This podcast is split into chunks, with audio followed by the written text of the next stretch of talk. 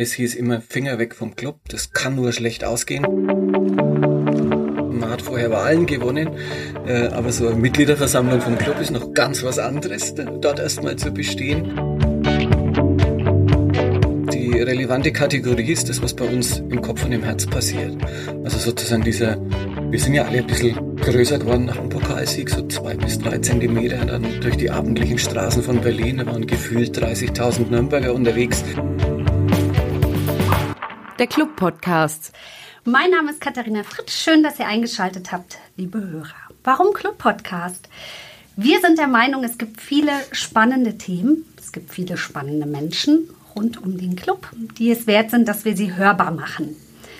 Wir wollen mit dem Club Podcast Menschen in den Mittelpunkt rücken, die vielleicht beim Club sonst gar nicht so auf dem Radar sind, aber natürlich auch hin und wieder mal mit Spielern und Verantwortlichen sprechen.